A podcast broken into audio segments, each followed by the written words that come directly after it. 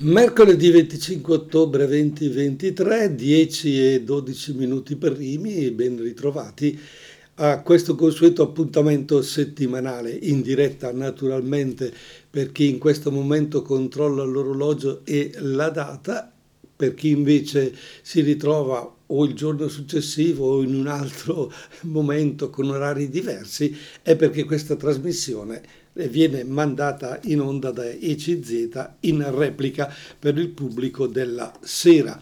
Ma il pubblico della mattina lo vorrei coinvolgere oggi proprio come sempre con il nostro telefono, con la nostra linea telefonica 030 27 31 444, così per eh, entrare in dialogo, scambiarci qualche idea sul tema che voglio affrontare oggi. Tema, una situazione, eh, siamo appena eh, ai primi mesi di scuola, abbiamo lasciato le vacanze alle spalle, addirittura abbiamo pubblicità che promuovono vacanze per tutto l'anno, c'è una situazione a volte di stress, di ripresa dal, dal tempo delle vacanze per poter affrontare il quotidiano e eh, difficilmente si è sempre sereni. Beh, naturalmente quando le cose vanno bene, ok, anche la giornata, il riposo, il risveglio, quando abbiamo delle preoccupazioni, delle tensioni, delle situazioni particolari che ci coinvolgono,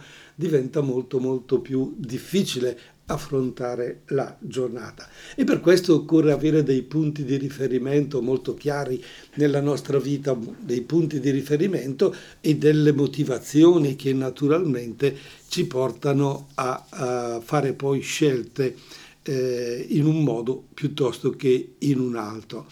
Se eh, se abbiamo in mente ancora le vacanze, se siamo ancora nella, nel, nella riflessione del dire ma no, è difficile, e abbiamo allora addosso una situazione di tristezza, di nostalgia, de, dell'estate o talvolta addirittura angoscia, ecco questi stati d'animo sono comuni quando un periodo bello e positivo come quello delle vacanze ormai volge al termine, no? gli ultimi giorni noi siamo così agli inizi pimpanti, abbiamo le vacanze davanti, poi ci lasciamo invece con, eh, condizionare. Quindi ritornare al lavoro, ritornare alle incombenze di tutti i giorni e può trovare una resistenza emotiva da parte nostra, con delle conseguenze naturalmente di effetti negativi sull'umore, un senso di sopraffazione, un senso di ansia e quindi eh, ci sentiamo sotto pressione, più, de- più deboli, facilitando così che cosa? È dentro il nostro corpo anche delle infezioni che normalmente riusciamo a debellare. Cioè il corpo, se noi lo lasciamo a livello mentale sempre in una situazione di stress, chiaro diventa vulnerabile. Anche un comune disturbo come il raffreddore diventa significativo. E in questi giorni è frequente, no? e addirittura quando si rientra dopo le vacanze, eh, se andiamo a vedere le statistiche della presenza o dell'assenza sul lavoro, eh, si trova che eh, ci si ammala facilmente nel primo periodo di rientro al lavoro dopo le vacanze. Quindi è interessante come dobbiamo guidare la nostra vita, la nostra mente, con le nostre motivazioni, con, con la nostra spinta, con la nostra voglia perché se uno dice oh che stress, oh, ma è finita le vacanze, eh? ok, eh, ci, ci, abbattiamo. Se invece abbiamo, guarda ho davanti un bel periodo, adesso riprendiamo a lavorare, eh, devo trovare una motivazione importante, col lavoro farò questo, mi riesco a realizzare i miei progetti, vedete sono due atteggiamenti totalmente diversi. Primo negativo, il secondo decisamente positivo. Beh, eh, per ascoltare Mr. Rain con un milione di notti, la sua ultima canzone, noi vi lasciamo con una domanda. In che situazione vi trovate? Di stress, di tristezza, di angoscia o magari perché il tempo adesso addirittura, oh che brutto, è andato via il sole, eccetera, oppure invece avete una motivazione forte per la vostra giornata, avete degli scopi, avete un punto di riferimento chiaro e preciso, cioè degli obiettivi positivi? Un milione di notti con Mr. Klein e Clara. Un milione di notti con Mr. Rain e Clara, la nostra consueta trasmissione alle 10.20 di mercoledì 25 ottobre 2023. Donite lo sollecita eh, ciascuno di voi a comporre il numero telefonico 030 27 31 444, il nostro numero telefonico per entrare in diretta su questa trasmissione e cercare così con molta semplicità di rispondere alla domanda, vi ho detto siete stressati o siete sereni? Siete nella fase di, di una, una, situazione di angoscia, cioè il tempo vi eh, costringe ad essere tristi e ad essere pessimisti oppure avete una prospettiva eh, positiva? Questo potrebbe essere una domanda generica perché stiamo cercando di capire proprio come ciascuno di noi, eh, a seconda di come vive eh, la propria giornata, il proprio tempo in modo particolare, per esempio se guardiamo al tempo delle vacanze, nelle vacanze che, che abbiamo appena... Cioè, finito da, da, pochi, da, pochi, mesi, ma abbiamo sempre la testa là perché a noi piace un certo un, un ritmo di vita diverso, le, le, vacanze hanno orari del tutto diversi, eccetera, e poi il rientro invece nella normalità, il rientro nella vita quotidiana diventa così molto molto impegnativo, molto stressante. Occorre invece avere forse quella capacità, quando ci troviamo in una situazione di questo genere, di eh, ritarare i nostri orari, ritarare la nostra vita con gradualità. Invece noi cosa facciamo di solito? Eh, passiamo da una situazione di vacanza, di orari sballati, eccetera, e poi e poi dalla domenica sera al lunedì mattina dobbiamo tornare decisamente agli orari diversi e allora la sveglia ci butta giù dal letto e siamo distrutti. Perché? È perché non abbiamo dormito a sufficienza, è perché pensavamo di dare al nostro corpo solo poche ore che tanto ce l'avrebbe fatta, ma il nostro corpo non ragiona così, ha bisogno di tempi, ha bisogno di, di, anche di un certo ritmo, ha bisogno di essere assecondato nel, suo modo. Quindi ritarare progressivamente sui consueti ritmi di ogni giorno cercando per esempio di anticipare la sveglia, il momento di andare a letto, riposando un numero adeguato di ore. Tutto questo può dare davvero una situazione di eh, eh vita totalmente diversa. Sono quelle piccole cose che però dobbiamo imparare, dobbiamo osservare. E eh, dal rientro delle vacanze naturalmente le persone che hanno risentito, secondo me, maggiormente dello stress de, del tempo di post vacanza sono i nostri ragazzi, sono i nostri figli, quelli giovani, quelli che sono, hanno ripreso la scuola. Eh, a settembre, ottobre, quindi da poco più di un mese, un mese e mezzo che hanno iniziato la scuola e forse c'è, c'è da chiedersi se, se i nostri ragazzi stanno gestendo il proprio tempo in modo corretto, se stanno vivendo con serenità il momento della scuola oppure no. Occorre dunque eh, trovare quella forza, quell'energia e eh, per dare anche noi adulti ai nostri ragazzi un rientro piacevole alla scuola.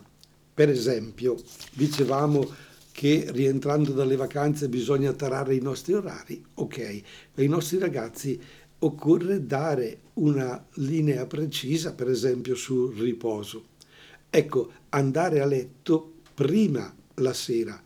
Certo, in vacanza erano vietate le parole orario o la routine, Ecco perché tutti, per tutti gli studenti, dai più piccoli ai più grandi, alzarsi presto la mattina per andare a scuola è un vero e proprio tormento. Perché? Perché nella loro testa c'è ancora il modo di pensare della vacanza, c'è il modo di eh, pensare di un tempo dove non c'è orario Eh? Si dorme al mattino, si sta in piedi la sera, si, si, gioca in determinati orari diversi dal solito, non si fanno i lavori quotidiani, la vacanza è totalmente diversa. E allora rientrare nel normale vuol dire proprio dare ai nostri ragazzi piano piano questo eh, ritmo diverso. Allora impostare l'orario di sveglia adeguato alla ripresa dell'attività scolastica.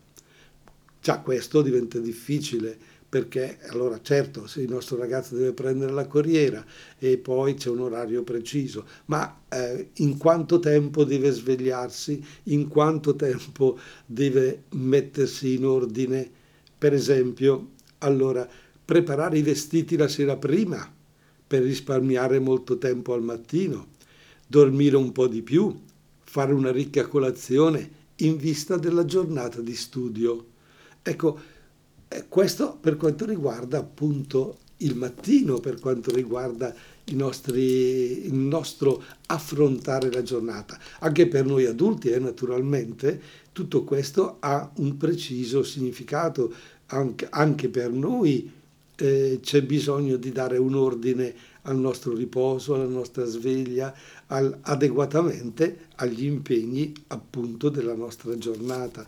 Altrimenti, altrimenti si parte col piede sbagliato, no? quando si diceva che bisogna scendere dal letto e mettere a terra il piede sinistro, non quello destro, o viceversa, non lo so, eh, però c'è questo detto, è proprio eh, forse per sottolineare e valorizzare come la ripresa della nostra giornata il nostro impegno deve essere assolutamente nella direzione positiva e quindi nella gestione del, dell'affrontare la giornata con un buon riposo innanzitutto, con un orario adeguato di sveglia e quindi approcciarsi poi ad un discorso di alimentazione. Ecco anche qui il discorso dell'alimentazione diventa importante. Non so se valgono ancora le regole che io sto eh, per dirvi, però eh, ritengo che ci facciano comunque pensare e riflettere. Poi ognuno di noi fa le sue scelte, vero?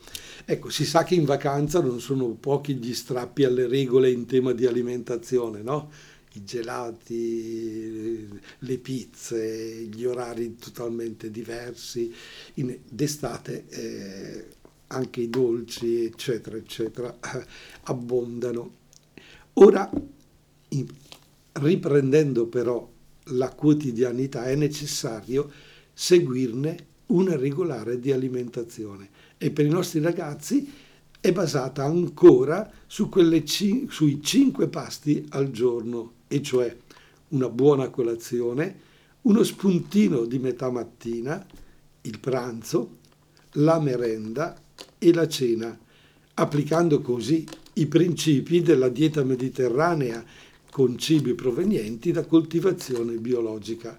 Ecco qui, anche qui dovremmo fare una riflessione molto molto forte, si potrebbe approfondire, chiamare degli esperti, ma eh, probabilmente queste regole le sappiamo, ma poi facciamo fatica ad applicarle, soprattutto con i nostri ragazzi. Quante merendine quanti tipi di merendine diamo perché giustamente uno vuole eh, la merendina X, l'altro la merendina Y, per eh, far fare determinate cose, li compriamo i nostri ragazzi con, con dei prodotti, vedi patatine o cose di questo genere. Attenzione, il McDonald's, i panini, eh, dobbiamo, dobbiamo proprio eh, guardare molto molto bene a che cosa mangiamo, come lo mangiamo e in che eh, periodo della giornata, anche la quantità. O forse abbiamo davanti a noi a volte tanti bambini obesi proprio perché mangiano male e eh, mangiando male si ritrovano naturalmente poi a gestire con molta difficoltà quello che poi è il loro lavoro, i compiti. Boine di questo parliamo dopo aver ascoltato Angelina Mango, che ti dico a fa? Eh sì, Angelina Mango, che ti dico a fa? Eh, non lo so, sei tu che me le dici queste cose, ma eh, posso farmi anche questa domanda, ma che ve lo dico a fa, se non mi date risposte e non parlate con me, allo 030 27 31 444 che te dico a fare le cose alla radio perché sono sicuro che le ascoltate, riflettete, pensate, tenete quello che c'è di buono e buttate quello che non vi interessa. Questo è il mio compito, questo è il mio impegno. Le cose che vi dico io le ritengo importanti, come oggi vi sto parlando così eh, dello stress che a volte abbiamo nella nostra eh, giornata, facciamo, ci lasciamo come dire prendere da mille problemi, da mille situazioni, eh, entra in noi l'ansia, soprattutto dopo le vacanze, eccetera. E poi abbiamo toccato il tema dei nostri ragazzi che devono essere aiutati nell'ambito della scuola con un certo orario, di non tenere gli orari e i ritmi delle vacanze, ma un, con un lavoro po' diverso, dove anche il tema dell'alimentazione è molto molto importante. Certo, stiamo parlando dei nostri dei ragazzi che vanno a scuola, ma anche per noi adulti l'alimentazione deve essere corretta, non deve essere improvvisata, il cibo è molto importante perché naturalmente ne risente un po' uh, tutta la nostra persona. E allora, allora proviamo a guardare per esempio eh, quell'altro piccolo problemino che i nostri ragazzi ci pongono ogni giorno no, in casa, i compiti. Durante l'anno scolastico è proprio il tema dei compiti che eh, impegna tantissimo i nostri ragazzi anche dal punto di vista mentale. Li impegna a tal punto che li fanno sempre all'ultimo minuto e li fanno sempre dopo aver giocato, dopo, sì dai mamma, dopo che ho mangiato, dai che sì però ce la faccio, ma dopo li, faccio, li farò domenica e quindi c'è sempre la voglia di spostare. Come bisogna invece adattare i nostri ragazzi uh, a, questa, a capire l'importanza di questi compiti scolastici. Ecco, noi per esempio eh, spesso e volentieri usiamo un atteggiamento di devi studiare e il tuo compito come papà lavora, come mamma eh, si dà da fare, anche tu devi fare, questo è il tuo lavoro.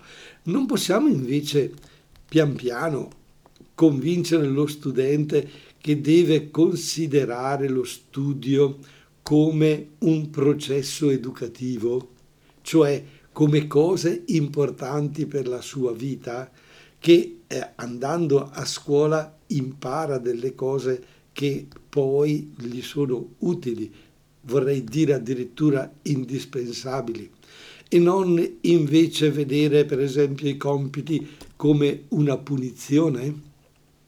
Cosa dovete fare, cari genitori, con i vostri ragazzi? Beh, dovete aiutarli nello svolgimento dei compiti, ma non dovete farli voi al loro posto. O quando magari il bambino vi chiede, vi chiede un aiuto, non dite no, no, ma io non ho tempo, sei tu tocca a te, io, no, io non c'entro. Perché? Perché il bambino si sentirà rifiutato e quei compiti diventano un impegno enorme per la sua persona e quindi il giorno successivo sarà ancora più stressato. Se invece li accostate, state vicini, cercate di dimmi quali sono i compiti, che cosa devi imparare, che cosa devi apprendere, che cosa devi memorizzare in questo momento. Buono, prova, prova a dirlo ad alta voce, guarda io farei così, prova a vedere se non è in questo modo piuttosto che in un altro, aiutarli star vicino, cercare di capire, di capire che cosa i nostri ragazzi hanno appreso, se fanno fatica, se non fanno fatica, se sono, se sono eh, brillanti, se rispondono, se hanno bisogno di tempo, perché non tutti sono uguali, no? Quante volte ho sentito papà e mamma dire, ah la mia figlia, quella più grande, non ho mai avuto problemi con lei, lei ha sempre studiato, ha sempre fatto.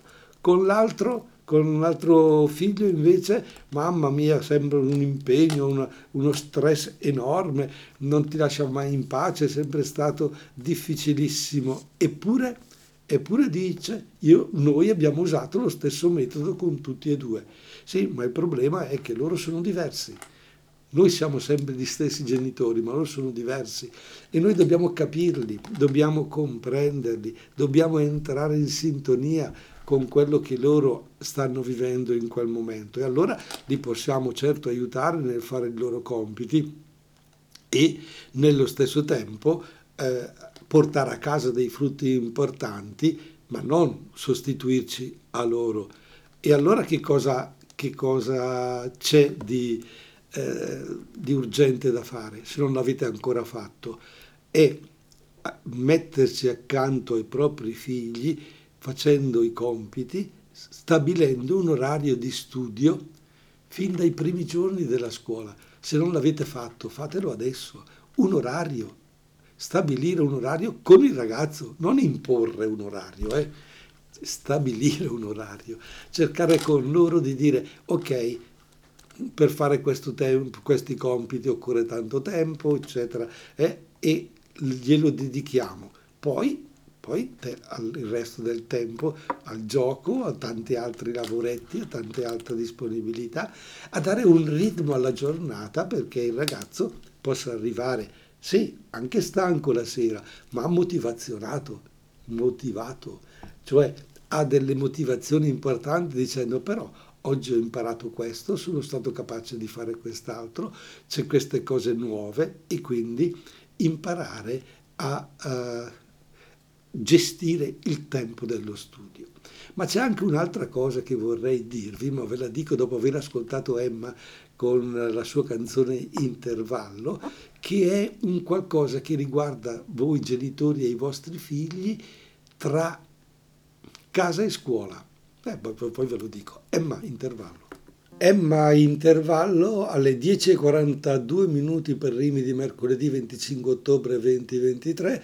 Don Italo in diretta sempre con la trasmissione settimanale legata al mondo della comunicazione e oggi stiamo così cercando di capire come gestire la ripresa dalla scuola e soprattutto eh, aiutare i nostri ragazzi a vivere bene questo rapporto con la scuola, con i compiti, con tutto. E c'è una, una proposta che appunto prima di ascoltare la canzone vi ho anticipato, chi l'ha seguita eh, in diretta, che è proprio questa, c'è un, un consiglio importante da dare ai genitori. Allora, dicono gli psicologi che hanno studiato che i genitori devono accompagnare i figli a scuola, naturalmente quelli più piccoli, facendo insieme una passeggiata. Camminare e parlare durante il tragitto verso la scuola è sicuramente una scelta migliore rispetto a quella di arrivare in macchina fin sotto i gradini dell'istituto. Questo perché? Perché in macchina naturalmente l'attenzione del genitore che guida è, è legata proprio ad osservare eh, la strada, a stare attento, eccetera.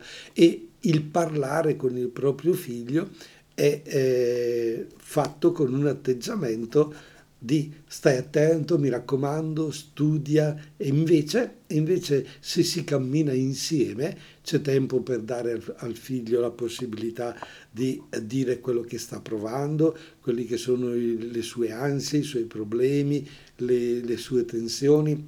Per esempio penso a dei bambini eh, un pochettino così come dire più sensibili che hanno paura della... Eh, verifica che devono fare in giornata, che addirittura arrivano a, come dire, a vivere eh, emotivamente forte quel momento, addirittura da star male, da vomitare, da, da, da creare una situazione fisica di eh, stress per non affrontare quel problema.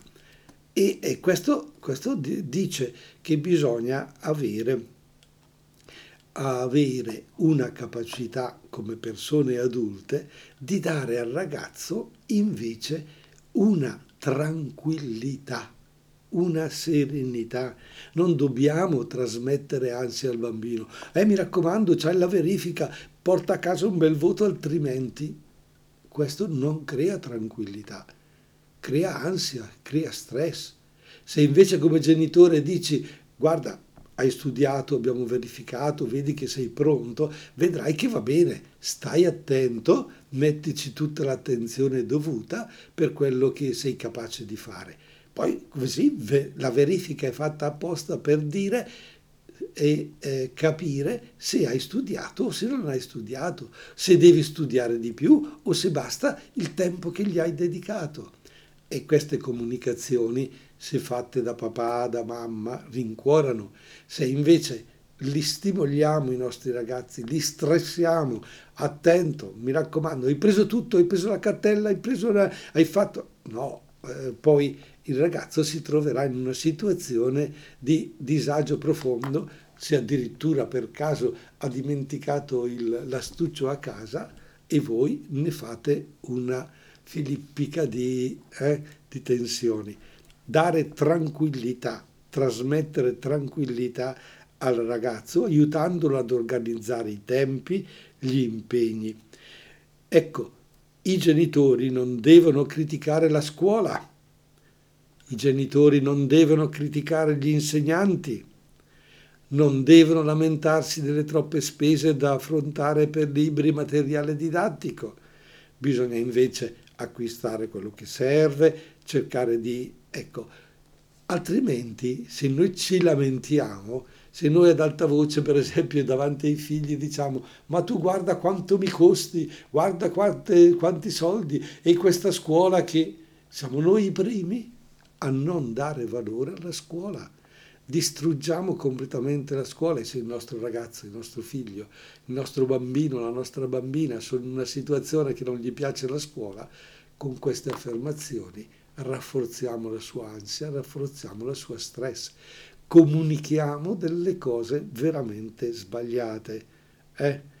È importante ancora che tutto questo sia fatto con un'attenzione a, a proprio alla, alle caratteristiche del nostro figlio, della nostra figlia.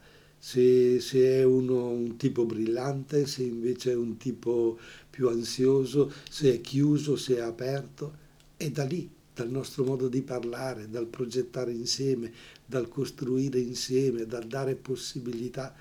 E allora parleremo di qualcosa di, per chiudere questa trasmissione di che cosa possiamo dare o pretendere o che i nostri ragazzi possono fare fuori dalla scuola, nel tempo cosiddetto libero, non solo da dedicare al gioco, ma anche a qualcosa di più interessante.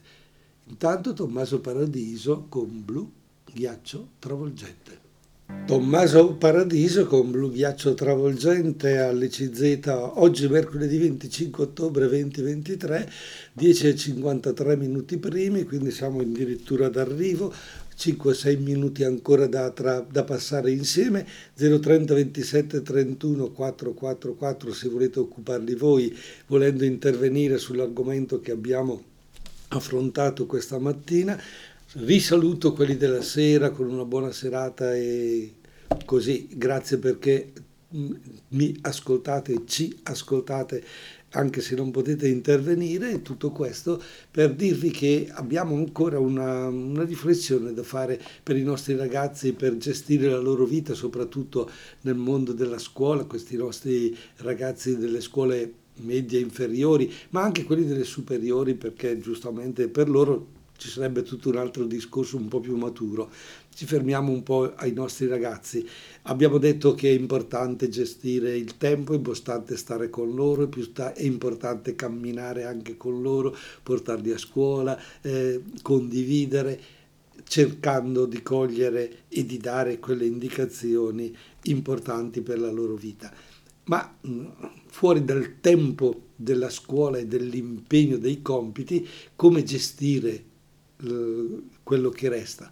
Eh, I ragazzi vorrebbero giocare, vorranno giocare alla PlayStation, vorranno eh, giocare ai videogiochi, perché eh, diamogli, diamogli un po' di tempo anche per queste cose, organizziamoci per capire come gestire anche questi giochi, ma sarebbe importante eh, dare loro un corso di sport o di giochi strutturati per tutto l'anno, in base all'attitudine dello studente, soprattutto dei bambini.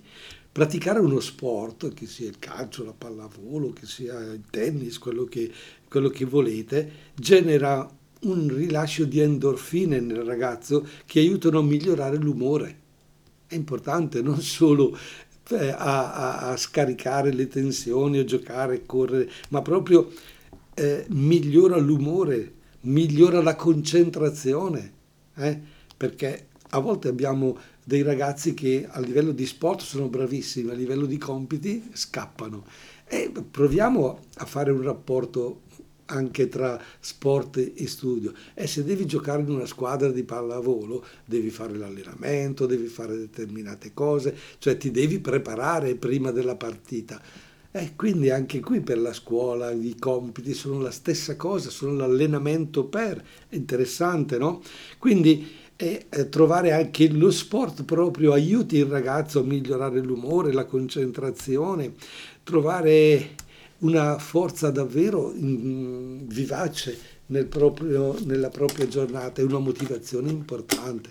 Però bisogna essere vici, se per esempio partecipano a delle gare, fanno delle partite di calcio non stressate, lì si hanno perso ma dite avete, hai giocato bene, però eh, l'altro ha giocato meglio di te, quindi bisogna impegnarsi un po' di più. Cosa dici? Però dai, in quel momento sei stato bravissimo, ti ricordi là quel passaggio che ti è uscito. Vabbè, poi eh, il difensore è stato più bravo, ha intercettato, eccetera. Cioè, aiutare i nostri ragazzi, i nostri bambini, quando sono nello sport, nella pratica cosiddetta agonistica, certo ad apprezzare e valorizzare la vittoria, ma anche riflettere, pensare, comunicare loro l'importanza di saper perdere e se abbiamo perso è forse perché abbiamo sbagliato, ma lo sbaglio non è che si deve rifare, lo sbaglio lo si valorizza per essere capaci di fare meglio un'altra volta.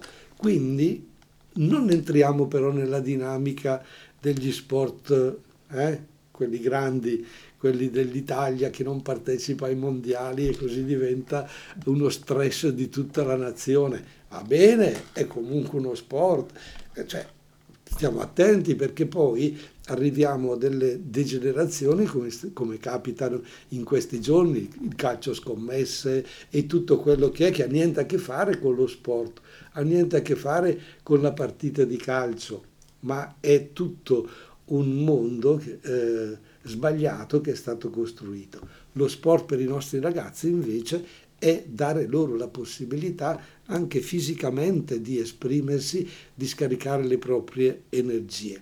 E qui mi permetto di suggerire invece a chi è più grande, a chi fa per esempio le superiori, sì, ci sta senz'altro il discorso dello sport, però provate a mettere in cantiere anche una possibilità, che so, di realizzare eh? un gruppo che fa teatro, che fa musical, un, un gruppo che fa musica, che prepara delle serate, che impara a cantare, che prepara canzoni, cioè, oppure che impari uno strumento nel tempo cosiddetto libero, eh? impari la chitarra, impari il pianoforte, è interessante. E allora noi comprendiamo perché i Subsonica riescono a cantare per un pugno di sabbia, perché? Perché la musica l'hanno fatta diventare il loro scopo della loro vita.